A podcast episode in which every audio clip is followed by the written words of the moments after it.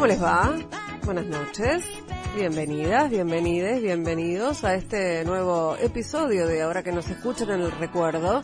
Es en el recuerdo porque son entrevistas viejas. Le pusimos en el recuerdo por ponerle algo para justificar que en realidad estamos de vacaciones y decidimos pasar programas de, una selección especial de programas grabados en 2019 eh, para volver a escuchar, para recordar y además para anunciar como la previa de lo que va a pasar en marzo, que va a ser una nueva edición, otro año más de ahora que nos escuchan en este mismo horario, en esta misma radio, en Radio con Voz.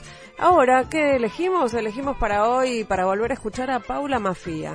Música, cantante, compositora, una grosa total, recontrafeminista.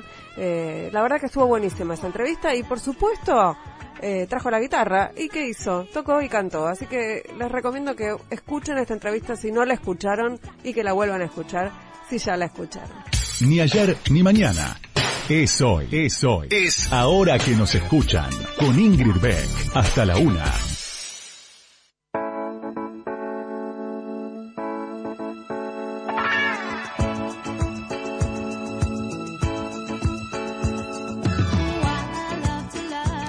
Hola, muy buenas noches, ¿cómo están?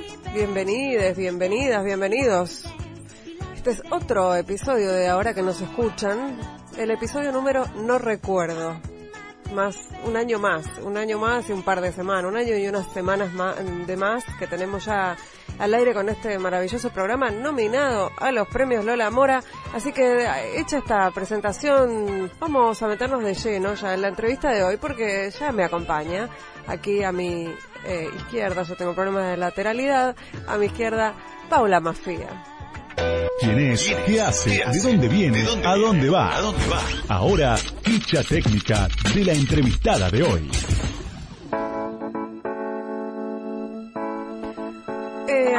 Acá, armé una, una, ficha técnica reconstruida de rock.com.ar y de alternativa teatral porque Wikipedia no tiene una entrada para Paula Mafia. Así que cuando hagan esas hackatones en las que van incluyendo mujeres que faltan en, en Wikipedia, bueno, Paula Mafia es una de ellas. Dice así, dice Paula Mafia nace, como me gusta cuando la gente nace en presente y no en pasado, ¿viste? Paula Mafia nace en abril de 1983 en Buenos Aires. En el año 1998 ingresa a la carrera de piano en el Conservatorio Superior de Música Manuel de Falla. En 2001 ya forma el primer proyecto musical de su autoría, un trío punk femenino llamado Acéfala, mientras reemplaza permanentemente a Roxana Med como cantante de Viva Zapata, una banda de band rock con la cual graba un videoclip y un disco. Al año siguiente comienza sus estudios de antropología en la UBA.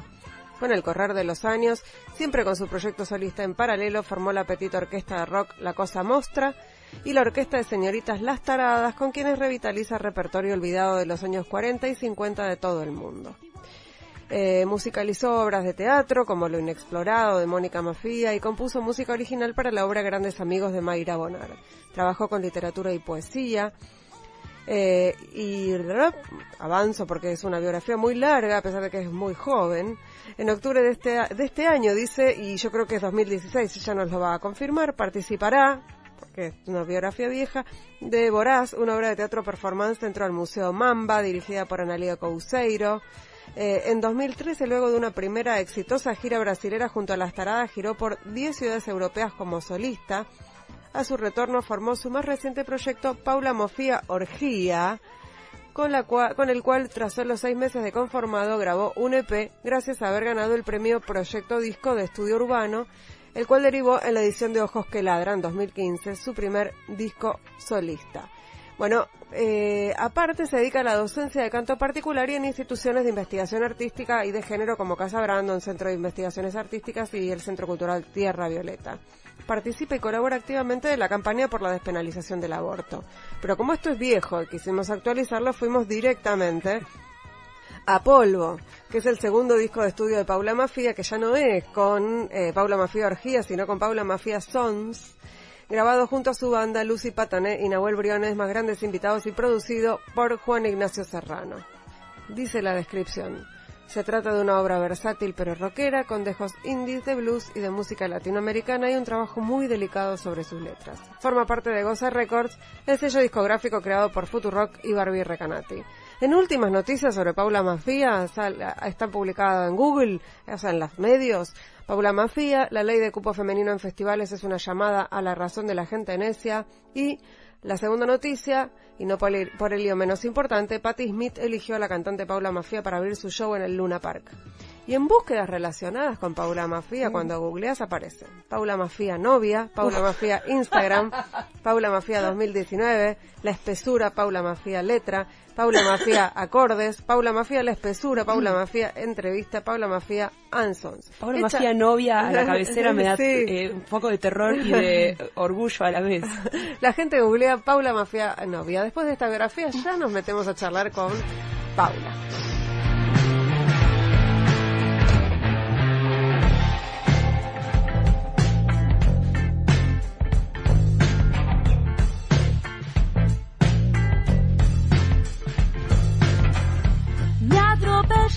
Y yo me volví peor. ¿Qué estamos escuchando? Paula Mafia, bienvenida. ¿Qué tal? Estamos escuchando eh, Polvo, la canción que le da nombre al disco. Y que es, eh, la polisemia de la palabra viene a cuento. Viene a cuento, absolutamente. Sí, creo que hay un, significado muy recurrente. Yo no, no, lo esperaba, pero uno muy coloquial dando vueltas. La gente obviamente lo, asocia eh, el concepto de polvo a, un revolcón. Eh, no, no, no fue en absoluto la idea. Por empezar, me encantan las palabras con O. De algo de esa, esa vocal tan, tan, tan hermosa y, regenerativa, ¿no? Como que este, me parece muy, muy, muy impactante. Después, polvo me parece, después de logos, una de las palabras más polisémicas que, que tiene nuestro lenguaje. Entonces, es, es el principio y el fin, es el todo y la nada, es un concepto muy poderoso. Y recién te reías porque de que la primera búsqueda en Google relacionada con Paula Mafia sea Paula Mafia novia. Sí. ¿Te sorprende?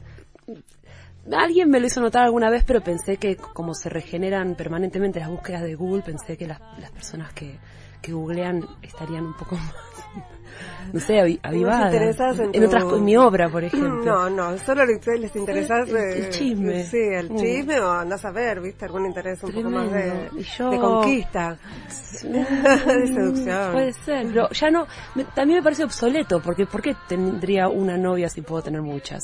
Bueno, sobre eso vamos a hablar, eh, y viene a cuento de polvo y de, y de algo que leí que, que decías que tenía que ver con esta etapa en la que estabas no sé si es revisando o cómo llamarlo, pero que tiene que ver con, con otra mirada sobre el amor. Sí. Eh, ¿Es una manera de justificar hacer lo que a una se le canta? No, de ninguna manera. No, no. Hay una diferencia muy grande entre hacer lo que a una se le canta y repetir mandatos. Me parece que hay un punto intermedio que es muy saludable. Eh, creo que como animales sociales hacer lo que a una se le canta es de, es de un nivel de utopía y además de, de de agresividad hacia quienes nos rodean que, no, es injustificable de ninguna manera. No hay ningún goce personal que justifique eh, maltratar a tu entorno. Pero sí me parece que hemos eh, estado repitiendo estereotipos o siguiendo mandatos no revisados durante muchos años y que estamos en un momento de quiebre donde instituciones inapelables como el amor o la pareja, incluso la familia, se están empezando a revisar por primera vez en milenios, o, por primera vez honestamente en, boca en boca. Entonces esta idea, pero no es la idea del fin del amor, sino la idea del fin del amor como lo conocíamos. ¿Cómo se va a acabar el amor? ¿Cómo se va a... se acaban las canciones también. No se va a acabar el amor porque el amor también es, el amor es diálogo, el amor es conocimiento, el amor no es solamente ternura, el amor es... Eh, es cuidado, es, es, eh, entendimiento del otro de la otra. Amor también es amistad. Es, imposible, ¿no? ¿no? se va a acabar el amor. Solamente va a dejar de tener un nombre y, y, además vamos a dejar de, de mal utilizar el nombre eh, el concepto de amor, como por suerte se empezó a dejar de llamar crimen pasional a un femicidio. Entonces vamos a dejar de, usar como eufemismo el, amor para muchas cosas que son groserísimas, inhumanas. Eh, este es un programa de radio que tiene como característica que hacemos un recorrido sonoro por algunas de las de los hitos o de lo que nosotros consideramos que son declaraciones que vale la pena escuchar de nuestras entrevistadas, así que te invito a escucharte. Bueno. Cuando yo tenía 14 años fui a un colegio técnico. Éramos muy pocas pibas. Y las pocas pibas que cursaban conmigo escuchaban La Versuit, eh, Los Piojos, Caballero de la Quema, Viejas Locas. A mí se me revolvía la, la, la panza, ¿entendés? Escuchando esas letras, pero yo en ese momento pensaba que era una snob. Yo. Porque a mí me gustaba PJ Harvey, eh, me gustaba Tori Amos, me encantaba de pronto Los Visitantes, me encantaba La Pequeña Orquesta Reincidentes, me gustaba Terciopelados, pero eran bandas como que a las cuales, a las cuales accedía bajando tracks de internet. ¿Quién tiene internet, internet en su casa? ¿Quién tiene, puede pagar una hora de teléfono para bajarse una canción? ¿O quién va desesperada cuando juntó 20 pesos, dólares, eh, a, a la galería a decir, tráeme por favor este disco que me vuelvo loca y lo pirateo y hago todo un consumo de, de cuestiones con, con amigos y con amigas. O sea, yo me sentía una snob y mis amigas se volvían locas. Cuando yo escuchaba esas letras se me revolvía el estómago. Hoy me pongo feliz de ten- haber tenido esa intuición de, nena y de sentir que eso no estaba bien. Y me pone feliz saber que las pibas que quizás escuchaban eso en ese momento ahora dicen, che, que cuánta basura nos metieron en las letras de algo tan hermoso como una canción. Estabas describiendo el llamado rock chabón. No en vano se llamaba rock chabón. Sí, sí, sí, y viene a cuento a lo, a lo que estábamos hablando antes. De pronto hay cosas que se sirven en bandejas y las tomas las como son y te pu- puedes adaptar tu gusto a eso. Eh, yo podría haber posiblemente mantenido una, una vida sentimental heterosexual, es- qué sé yo, si a los 15 no se me hubiera puesto, no me hubiera puesto a pensar. No fue algo irresistible que me, que me tacleó, fue algo que fui descubriendo. Bueno, con la música algo parecido siempre busqué algo más en la música. No todo el mundo tiene una curiosidad ridícula por todo lo que le llega. A mí especialmente la música me, me atravesó, las artes en general, pero quizá de pronto fui conforme, qué sé yo, con la ropa. Y hay gente que no, que buscaba darle una vuelta de tuerca más porque es, es semiótica también. Entonces una busca profundizar en su comunicación. Para mí la, la canción era un vehículo muy poderoso como para llenarlo de, a ver, una banda de rock chabón, dos bandas de rock chabón, cuando la totalidad de lo que escuchás en tu entorno son canciones que hacen alusiones a la pedofilia o, a la joda, viste, o a la piratería, de pronto es como, che, hay todo un universo que no está representado en este, en este mundo lírico. Eh, ¿Y qué pasa si... Pensaba, por un lado, ¿no? Qué laburo que, que tenemos las feministas de estar todo el tiempo cuestionando las cosas, ¿no? Es como, a veces es... O es natural para vos. Sí, es un poco de feminista y un poco de hincha pelota, porque no todas las feministas se proponen ir a fondos. Algunas tienen un, un punto donde dicen, bueno, hasta acá revise. Y es como, no, ya está, ahora, ahora estamos heridas, ahora tenemos que revisar todo, incluso nu- nu- nuestro, nuestro trabajo, nuestra, es un permanente, digo, si algo nos enseñó el feminismo es que no somos, coma, sino que estamos. Ya el verbo yo soy es muy antiguo, es muy antiguo. Yo estoy, es- y- y estamos en permanente revisión.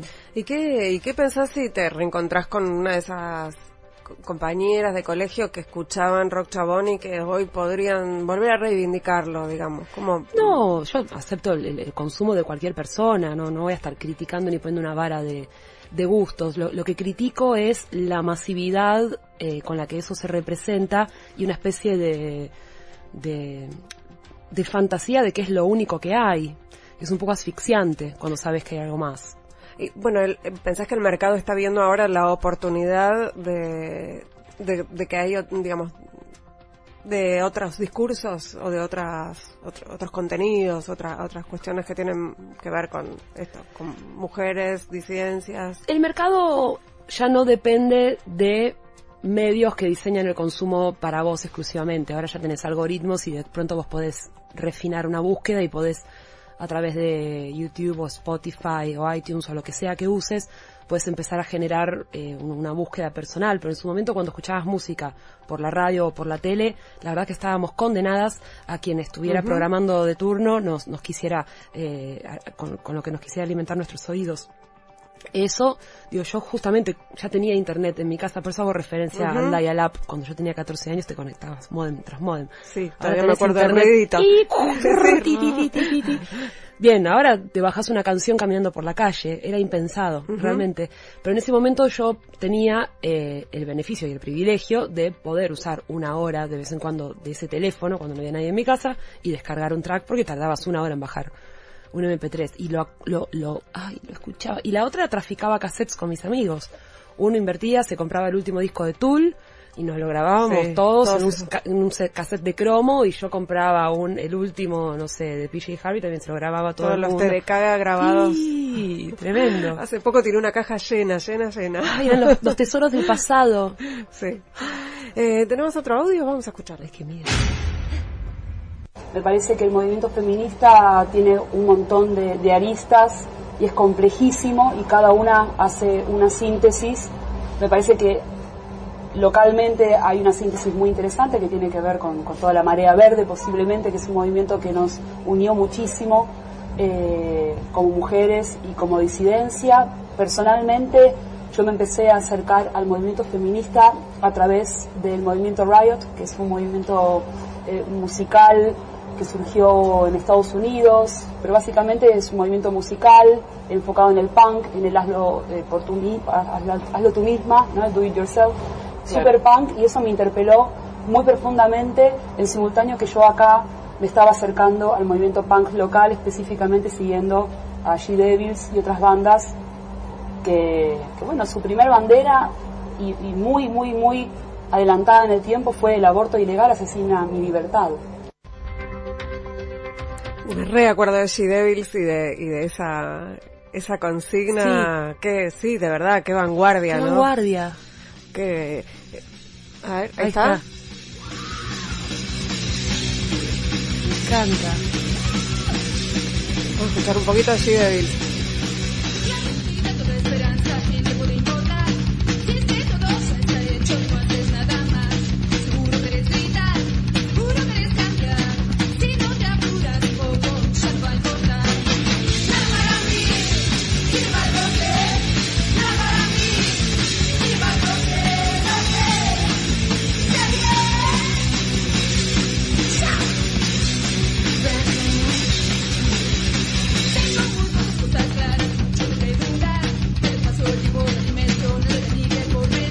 Bueno, estamos eh, bailando sobre la mesa.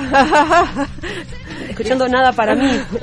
Escuchando a She Devils, estábamos especulando sobre la fecha, decías que debía ser año 98, 99. Sí, sí, sí. ¿Y cómo era tu, o sea, qué hacías en ese momento mientras escuchabas a She Devils? Mientras escuchaba a Gidelis hacía pogo, seguro. y alguien me bañaba con cerveza.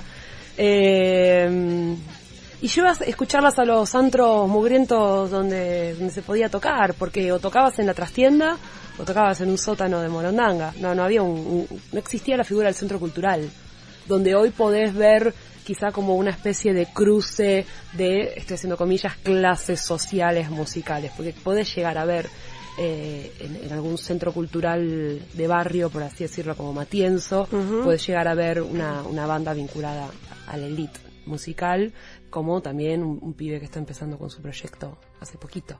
Eh, en el audio que escuchábamos, en donde mencionabas a She Devils como algo que te marcó eh, en tu feminismo y en tu Sí. música, supongo, eh, ¿registrás algún otro hito o algún momento en el que te reconociste feminista o es eh, desde siempre? No, no, a ver, no nos llamábamos feministas en ese momento, de hecho era completamente, era, era un, un mote completamente teórico, entonces yo no salía a la calle a los, a los 17, 18 años a decir, yo soy feminista porque era, era, no, no tenía, Raro. no, no se entendía, Mm. viste, le estás poniendo nom- un nombre técnico a, a- a algo que es más como una especie de, de militancia del día a día. Entonces, yo lo que descubrí es que había, que, que la música era revolucionaria y podía ser un- una, una herramienta política y, y generar un contradiscurso importantísimo y que todo el ritual de, de punk era, era completamente consecuente. Después empecé a encontrar eh, fisuras dentro del punk como encontré dentro de todos los géneros musicales. Este, pero dije, qué loco, eh, porque el rock, que fue un género musical que, que nació de la rebeldía, de pronto se volvió un establishment. Eso yo lo vi siempre, nunca me pareció que fuera rebelde el rock. pero en el punk sí dije, este, acá es verdad, hay un- una práctica que sustenta eh, la, la teoría punk, por así decirlo. Entonces, a los 17 empecé a comulgar con el movimiento Riot, eh, y a los, a eso de los 22, 23 me empiezo a acercar a los seminarios de feminismo que daba mi, mi tía Diana en ese momento, y ahí empiezo a vincularme a un feminismo académico de, nuevamente, yo tendría veintipico, 21, 22 años, recién estaba en- en- entrando en la carrera de antropología, y me empiezo a vincular con mujeres de 35 para arriba.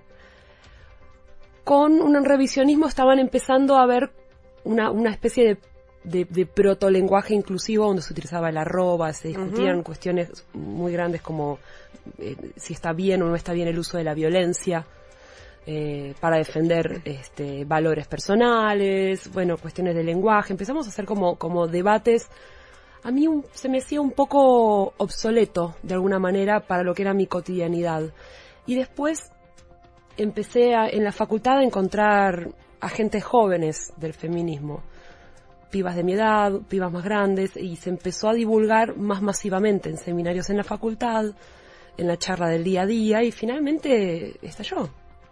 Sí, porque en ese momento del que vos estás hablando, el masivamente era en la en Puan. Era, era un... o en exacto. algunos reductos, digamos. Era, ¿no? exactamente, era un Mm. privilegio de una persona que yo me daba cuenta que, que no era algo que yo podía llevar a la cotidianidad y por supuesto, si yo mencionaba algún tópico feminista como lo puedo mencionar hoy, que lo puedo hacer con absolutamente cualquier eh, amiga procede- de la procedencia que sea, de, de la sexualidad que sea, del, de- de la- de la- del ambiente que sea, hoy puedo tener esa charla y va a ser nutritiva, pero hace 15 años era hablar en chino, realmente. Era, era expulsante. Entonces, era Yo- limitado. Yo creo también que el lenguaje académico Mm. todavía hoy cuesta, pero algunas palabras ya están coladas en el... Heterosis patriarcado, no necesitas No. haber cursado ni el CBC, y que la podés decir del principio a fin, es increíble. Sí, es como...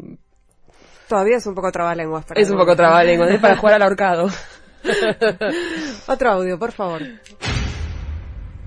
Lo que sí siento es que cada vez eh, cuestionarse qué es ser mujer, cuestionarse me gusta ser mujer, como me gusta ser mujer, como todo esto que me enseñaron que era ser mujer, lo elegí. Yo a los 11 años cobré la altura y el peso que tengo ahora. Yo a los 11 años no era una mujer, era una persona. Era un poco una nena, un poco un nene, un poco un animal. Y de pronto a los 11 años la sociedad me empezó a decir, ¡Oh, nena!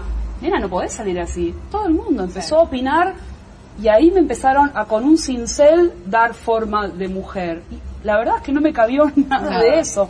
Mucho más de grande dije, me quedo con esto de ser mujer.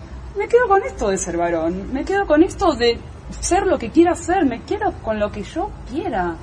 Eso es algo permanente y no es un lugar fijado. Esto es un ejercicio que tenemos que hacer Constante. constantemente. Posiblemente de acá a 10 años veamos estas entrevistas y veamos cuánto nos faltaba en ese momento. Y ojalá, ojalá así sea. Eh, ¿La pasabas mal eh, en esos momentos cuando Cuando tenía 11 años y, y Sí. me elogiaban mi, mi cuerpo que yo... Que eras una nena, claro. sí, sí, claro, por supuesto. Digo, y, por suerte había gente que prefería el elogio, eh, el elogio estoy siendo completamente cínica, obviamente, a distancia, pero me cansé de que me apoyen, que me toquen, me cansé de todos los, cada mañana a la que fui al colegio, yo iba al jardín botánico, había tres o cuatro eh, señores mm, da- dándose placer a sí mismos a costa mía y de mis compañeras. Eh, me, me- me cansé de sacarme ti- tipos de encima, especialmente, bueno, cuando empecé a, a- a moverme, esto es lo que te digo, las fisuras del ambiente punk, Ujú. los fisuras del ambiente punk, también me pasó eso. Yo iba a ver una banda como Giel y después me tenía que sacar un chabón de encima piñas.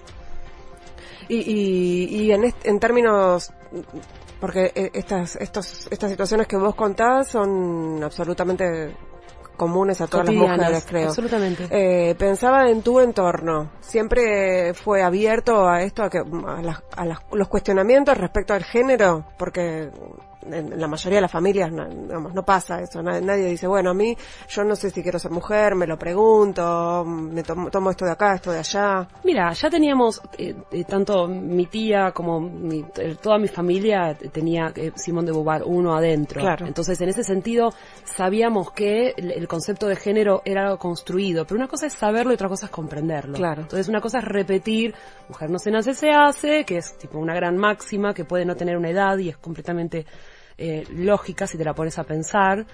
Pero nunca se piensa en torno, por ejemplo, a, a las masculinidades, ¿no? Como que, que no hay nada más natural que ser varón, es como perfecto, es cre- creado por Dios directamente. Y como que esa máxima la repetimos mucho las, las feministas o las personas que nos estábamos acercando al feminismo, pero ¿cómo puede ser que una se haga mujer y un varón no se haga eh, varón? Lo que empezó a hacer el feminismo es criticar todo el concepto de género, no solamente la construcción de la mujer eh, o el segundo sexo nada más. Eh, entonces, de alguna manera empecé a cuestionar lo que era ser mujer y mucha, me di cuenta de eso. En la medida que fui creciendo, viste, es como, vas a tener hijos y, y estás en pareja y un montón de cosas que me conformaban a mí como mujer porque yo estoy incompleta. Como mujer necesito estos accesorios sociales y no alcanza con que yo ame mi obra o cosas por el estilo. Lo vi en mí y lo vi en amigas y, y obviamente cuanto más te alejas del mainstream de ser mujer, te vas metiendo en un gueto que es diferente al de, al de la, ¿Tenías, masa. ¿Tenías respuestas base para esas preguntas? Voy a hacer lo que yo quiera cuando yo quiera y voy a ver en su momento si, si está bien o si está mal. Sí fue un poco rupturista a los a los 15, 16 años empezar a andar con chicas, tuve que dar explicaciones, pero mm, no, no, por suerte dentro de mi casa no, no fue una fatalidad. Me, me- me, costó un poco más explicarle al mundo exterior porque yo consideraba que estaba bien ir de la mano con mi amor a los 18 años, 19 años y que me echaran de lugares, que me dijeran que, que bueno, que me podían corregir esa, Esa desviación. esa desviación me la podían corregir, bueno, no no voy a decir con qué ni cómo. Vamos a escuchar un poco de música ya mismo, ya, ya, ya, ya.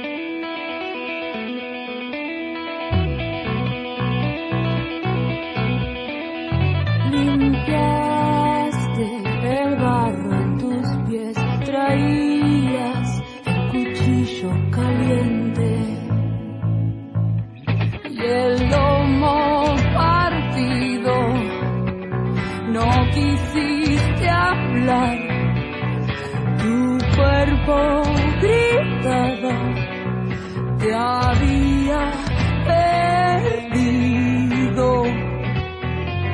se fue de mí una cierta sensación de encierro.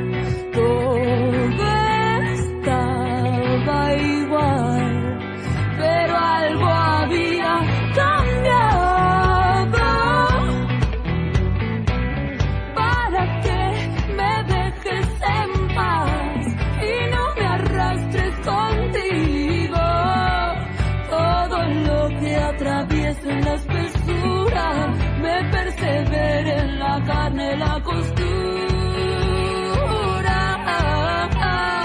Cuento solo conmigo.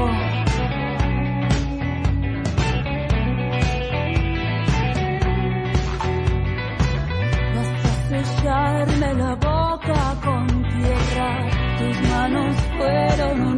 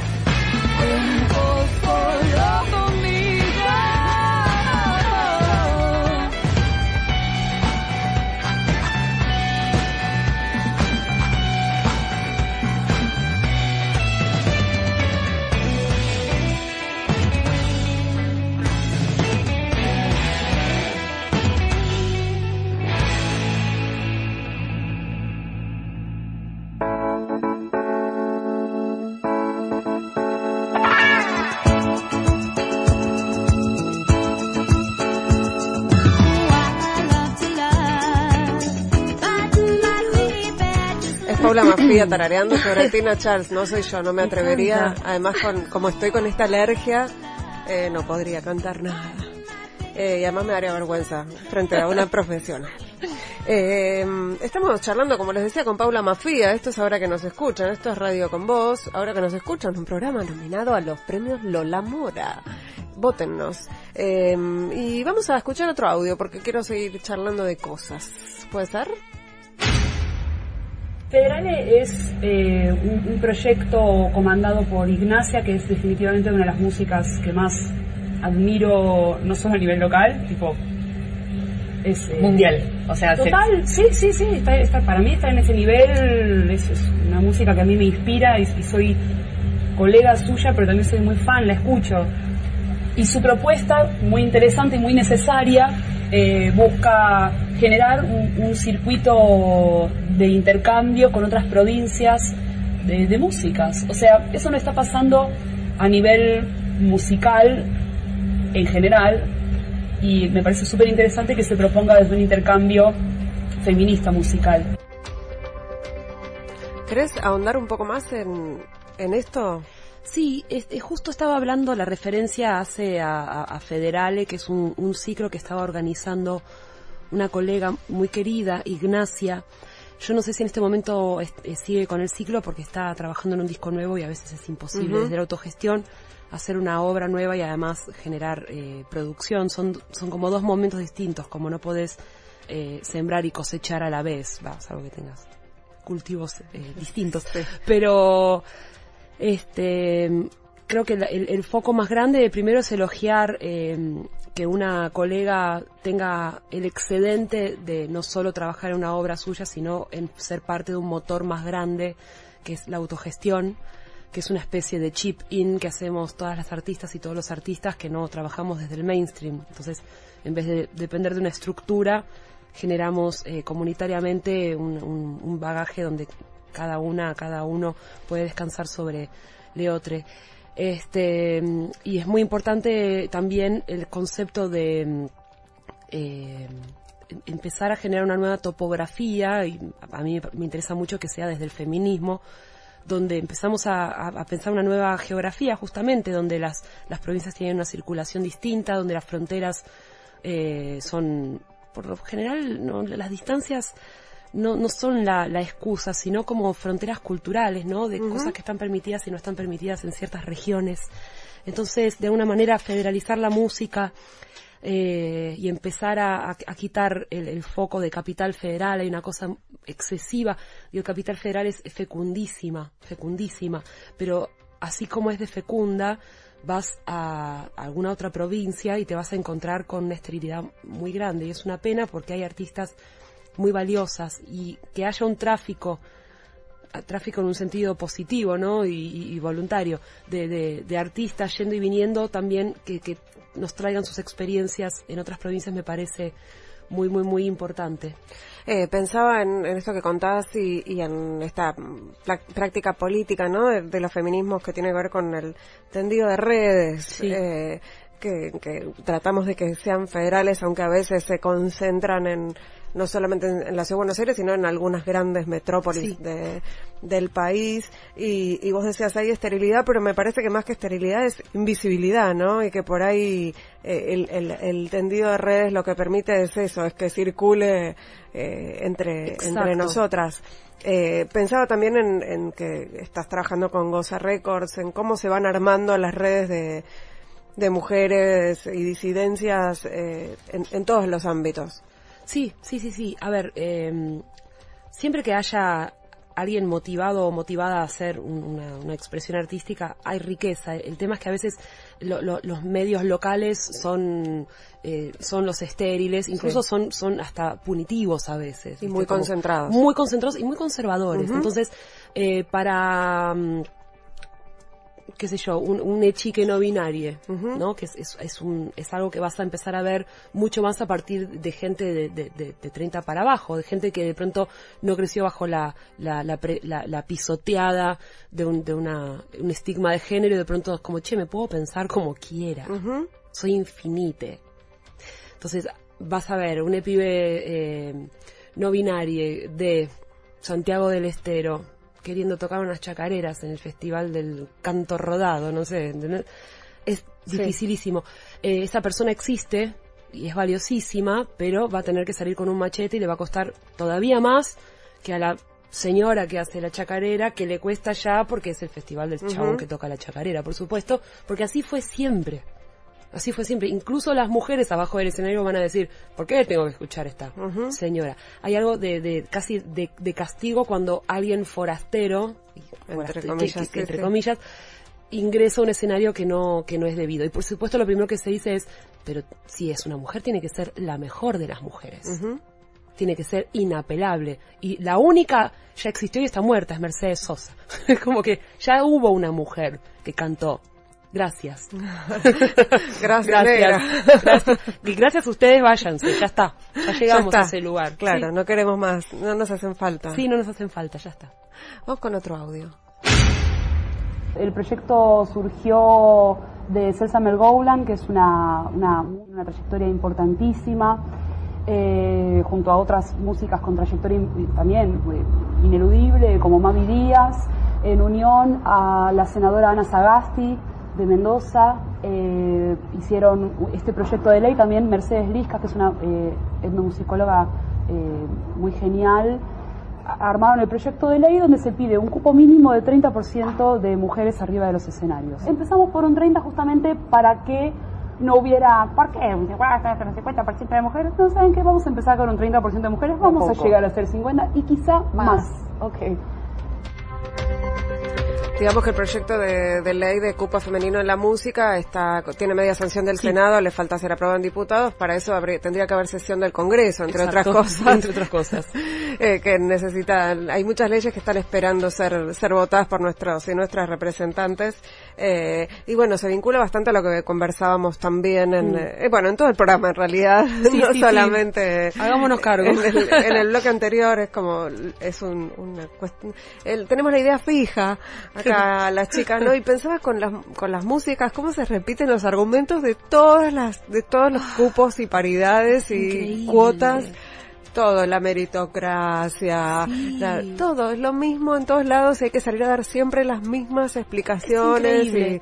Sí, sí, sí. Yo creo que ya hay que empezar como a generar una, una mm, teoría sobre cómo discutir con, con los conceptos de, de paridad y de cupo, porque son, son realmente, son argumentos que si vos quitas el- el- las, las, pala- las keywords y las reemplazás por, por las de otros ámbitos, Sí, son realmente funcionan lo- igual. son los mismos funcionamientos lógicos que son mm, muy, muy raros. Además ahí es eh, eh, claramente en, en- todos los ámbitos, pero digo, en la, la desigualdad estructural Mm. también se ven estos argumentos porque esto le pasa a las mujeres que están que quieren acceder a lugares en las grandes empresas Sí. multinacionales Sí. y también en otros espacios eh, Sí, de- de- en otras clases sociales, por llamarlo de alguna manera. Claro, lo que yo observo mucho en las personas que critican la ley de cupo, primero es eh, que piensan que estamos eh, obligándolos, voy a usar la O intencional, piensan que estamos obligándolos eh, a través de una ley, que es una, ¿cómo se dice? Bueno, que es un acto de nazismo que se ejerce a través de una ley. Es interesantísimo cómo Sí. mezclan Democracia de- con democracia con nazismo. nazismo, ¿no? Como esa ley está eh, tuvo una eh, aprobación, salvo por un voto negativo, casi total del, del Senado eh, y va a ser así en diputados también. Entonces, personas que vos elegiste también y personas que no elegiste también, porque sos parte de la democracia, dijeron que esa ley este era era Sí, tenía sentido, sí, sí, com- sí. completamente. Por empezar. Luego, casi todo el mundo piensa que quienes eh, defendemos una ley de cupo es para nosotras. Yo ya estoy en un buen lugar y yo podría seguir funcionando sin una ley de cupo y todavía sigo siendo como una rareza y de alguna manera hasta me serviría ser la rara avis sobre los escenarios. Pero nuevamente, por aquel chique eh, no binaria en Santiago del Estero que no puede tocar porque no tampoco puede tocar la señora la chacarena en el Festival del Canto Rodado, es necesaria una ley de cupo, porque necesitamos otras voces, porque otras voces, ya lo dijo Truman Capote, genera otros ámbitos. Entonces, es muy fundamental. Piensan que lo hacemos para nosotras. Entonces lo primero que hacen es atacar tu música. Y te dicen, ah, pero anda a llenar un estadio. ¿Quién llena un estadio? Nadie Claro. llena un estadio. El indio se llena un estadio. Bueno, pero te ponen que tenés que hacer el parámetro, de, además de, de llegar eh, a, a llenar eh, un, un estadio, cosa que hacen eh, los evangelistas nada más. Con lo cual estás elogiando una especie de, de- de lógica que solamente puede llevar adelante la iglesia evangélica. Sí, pero además es esa lógica como la que les pasa a las futbolistas, a las Mm. mujeres futbolistas o a las disidencias, que eh, les exigen que, que ganen, que, que recauden lo Sí, mismo que los varones, cuando en realidad eh, recién están empezando. recién están empezando. Bueno, Entonces- y además de que quieren, de que, de que lleves hordas de casi, casi eh, de masividad evangélica, quieren que además seas muy linda, porque te critican si no sos muy linda, y te critican además si no catas muy bien, cosa que creo que no le han hecho ni a Papo, ni al Indio, ni a Calamaro, ni a Fito, ni al Piti. No, pues tienen otro encanto, no, Porque son no poetas y son genios. Pero las mujeres tenemos que ser inefables por todos lados eh, y además acá está el, más grande problema, que no todas queremos ser mujeres. Todas queremos ser eso, somos mujeres y disidencias y no estamos ahí para satisfacer el ojo del varón porque muchas veces la categoría de, de mujer es en correlato de lo que es la categoría de varón. Entonces es complejísimo, es complejísimo y por algo también, lo más complejo de todo es discutir la ley de cupo con gente que no leyó la ley de cupo. Eso posiblemente sea lo más difícil porque estás eh, combatiendo con eh, seres mitológicos que hay en su mente que no Sí. son reales. Por ejemplo, ellos piensan que queremos que solamente hayan bandas de mujeres. Y muchas de estas bandas están, se permite que sean mixtas o que tengan un integrante. Hay, hay una tabla sobre cómo funciona esto y vos sencillamente tenés que tener un festival donde haya una representatividad de que hay algo más allá de la masculinidad.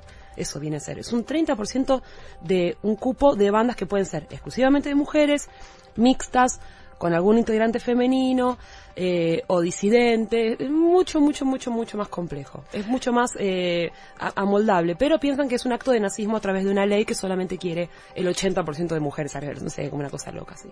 Eso nos pasa. Cada vez que queremos hacer lobby por una, por una ley, ¿qué va a hacer? Vamos con otro audio. Pero periodistas varones y mujeres me dicen, pero Paula, ¿por qué las, las taradas son todas mujeres? Es una pregunta tan idiota Sí, que, que no te- entiendo cómo responderla. Claro. Ahí te y no quedar te vas, por enmarañada. No, ser. yo lo que Una hago es como una especie de, de como feedback y es como, ¿vos le preguntarías lo mismo a A los, los piojos? hombres, Claro, exacto. A la Versuit Exacto. te sorprende, entonces prefiero develar la idiotez de esa persona, no juzgarla, sino enfrentarla con su propia idiotez. Claro. Sí, eh, me, me hace acordar a cuando a las mujeres les preguntan siempre, con, eh, con los periodistas, ¿no? A las- por ejemplo, a las dirigentes políticas, ¿con quién dejan a sus hijos? O a las actrices. eh. No, no conozco un solo varón al que le hayan preguntado con quién deja a sus hijos. Vamos, no importa si tiene hijos o no, pero no es constitutivo para ser varón. Pero no sos mujer si no tuviste hijos, ¿viste? Y si naciste sin útero, Sí. no sé qué tipo de aberración serás. Sí, sí, bueno, y esto, nunca cuestionan, eh, cuando es una banda toda de varones, no, nadie se pregunta por qué es una banda toda de varones. Es- No, no, no, pero ¿por qué son todas mujeres? Es como, bueno, eh, porque, ¿Por qué tengo que explicar porque esto? una, cada una tuvo el accidente genético de haber nacido con genitalia femenina y simplemente nos juntamos. Acto seguido, si le respondes eso, y es, ¿cómo, cómo hacen para llevarse todas bien?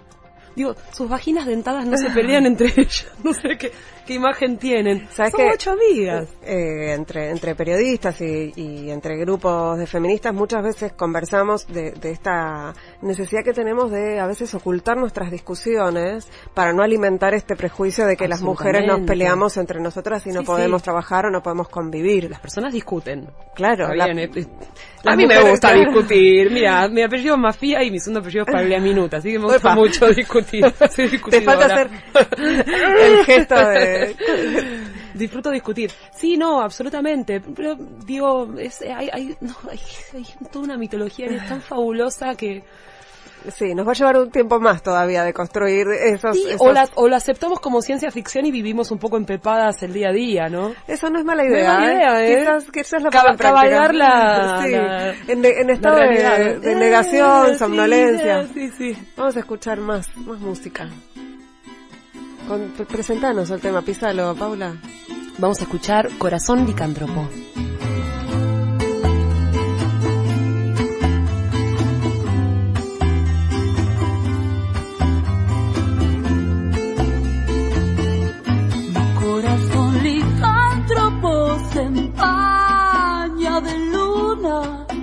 Llena, va derecho a la trampa, lo tengo que ahogar. Y escarbar con el hocico, arrancarlo de un mordisco, es por su propio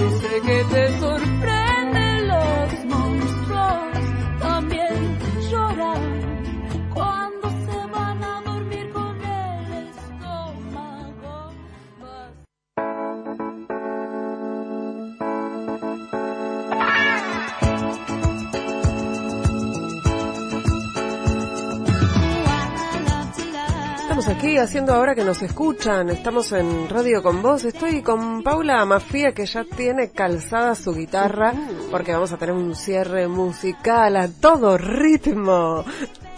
Y además les voy a anunciar que Paula toca el próximo sábado a las 11 de la noche en Teatro Mandril junto con Amor Elefante. Eh, Amor Elefante, ¿no? Dije Amor Elefante, bien. sí, es este sábado. Este sábado 14. sábado- ah, sí, perfecto. sábado 14, eso, este sábado 14, Humberto Primo y Jujuy, ahí queda Teatro Mandril a las 11 junto con Amor Elefante, Paula Mafia and Sons. Así, así es. sí. Así es. Tenemos un, un audio más para una reflexión y luego, sí, no, la escuchamos a, a Paula, que es lo que realmente queremos hacer. Las pibas de pronto no quieren que a Cristian Aldana lo violen en la cárcel, ¿entendés? Pero es lo que la sociedad dice en boca de ellas, ¿entendés? Las pibas quieren poner fin a una conducta predatoria que casi, casi viene de la mano con el rock, que está naturalizado. Ah, pero si las pibas se le tiran encima, las groupies van ahí, no sé qué, no sé qué, no sé qué. Está bien, quizá está bueno que las pibas piensen que pueden no ser groupies y pueden ser autoras. Es otra manera de poner un montón de, de eros en algún lado. Después hay gente que, que, que se fanatiza y no solo son las groupies, también hay groupies chabones. Vienen en todos los formatos. Hay gente desesperada por poner atención en otra persona. No es exclusivo del rock y no es exclusivo de la mujer, no es algo histérico, ¿no? Este, gente fanatizada por algo existe en todos los ámbitos, deporte, política y también la música.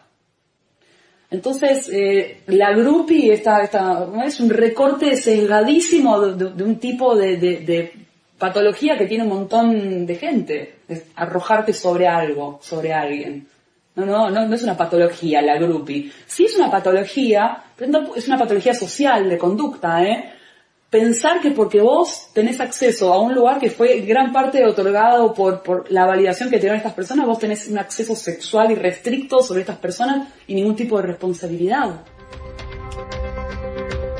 Bueno, de, este audio se abren un montón de posibilidades, pero, pero me gustaría una, una reflexión tuya sobre un tema, digamos, no es fácil, pero bueno, el, el, el arte y la, el, el artista y la obra, ¿no? Que es algo que todo el tiempo estamos, estamos en revisión. Sí. ¿Qué nos pasa ahora cuando Mm. escuchamos a Michael Jackson, por, llam- por Claro. decirlo de alguna manera?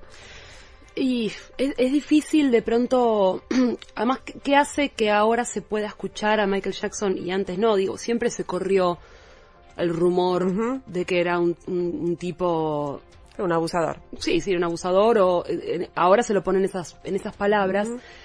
Eh, mm, disfrutamos su obra mientras. Yo creo que, mm, que hay que debe haber eh, como una, una, mm, una postura de índole este, institucional, como por ejemplo si nos animamos a llevar a una persona con una, con una acusación así de grave, eh, a, a llevarla a compartir un, un festival con otras personas y después está la práctica privada donde cada uno, cada una puede discernir entre lo que, lo que está consumiendo y, y- y cómo quiere hacerlo, ¿no? Como la, no, no sé si realmente podemos seguir haciendo un elogio de una persona cuando, cuando se comprobó que es, que es un monstruo esa persona, pero me parece que cada, cada une puede en su, en su intimidad consumir lo que quiera sabiendo que está consumiendo algo. Y para eso también es muy importante que así como se celebra la obra de cierta gente, también se celebra, se celebre la, la- persona atrás de, de eso. Porque es lo que pasa con los personajes en los billetes. Yo saco acá un,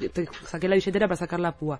Saco un billete. Hay un tipo que se llama General Roca en un billete. Sabemos que es un prócer. Sabemos las cosas que hizo para llegar a ser un prócer. Bueno, es importante que no elogiemos vanamente a personas porque si, si nos ponemos a hacer ese ejercicio, en algún momento te topás con estas personas. Es increíble. Al principio son personas intocables y después te las terminas tocando y después te terminas chocando con estas personas. Una persona que se considera intocable es un monstruo. Es un monstruo. Bueno, nos queda un ratito para escuchar. ¿Qué vamos a escuchar? La fina línea. Bueno, vamos a escuchar la fina línea cantada y tocada aquí en vivo en ahora que nos escuchan por Paula Mafía y ya me despido para que no tengamos que pisar el tema eh, de Paula de salida. Así que muchas gracias por habernos acompañado en este ahora que nos escuchan aquí en Radio con Vos. Nos reencontramos el próximo miércoles aquí a esta hora, a la medianoche. Y hicimos este programa Antonio García en la producción, Lucas Rodríguez Perea en la operación técnica y Vicky en las redes. Decía, votennos para los Lola Mora, que esta es la última semana. Sean amables, sean generosos, por favor, con nosotros. Eh, hasta el miércoles que viene. Nos, nos vamos escuchando a Paula Mafía aquí en vivo y en directo. Gracias Ingrid, buenas noches. Eh, esto es una canción de, de- mi primer disco solista, Ojos que ladran, todo esto que, que se escuchó hoy se puede escuchar en Spotify, donde quieran. Así que acá voy.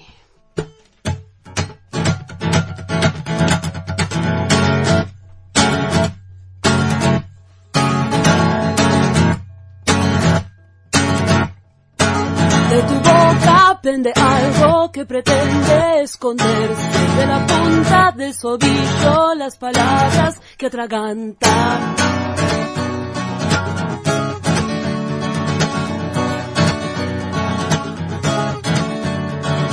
Todo lo que no decís tiene que salir. Todo lo que no decís tiene que salir. La fina línea adaptarse y resignar. La fina línea adaptarse y resignar. Oh.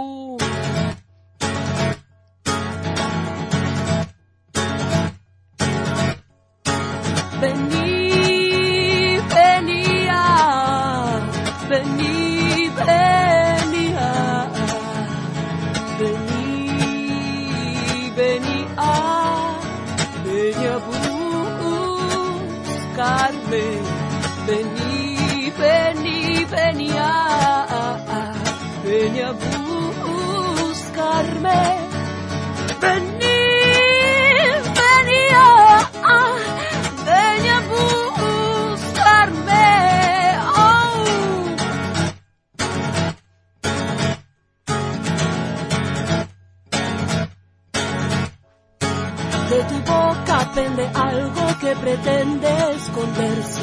De la punta del sobillo las palabras que atragantan. Uh, uh, uh, uh. Uh, uh, uh. Todo lo que no decís tiene que salir. Todo lo que no decís tiene que salir. La fina línea entre adaptarse y resignar. La fina línea entre adaptarse y resignar. Oh.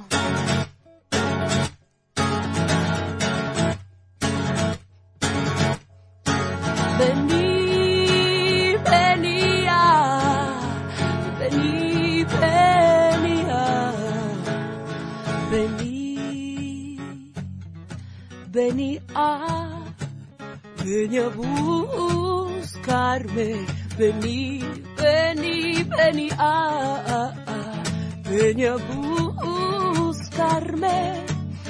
Vení,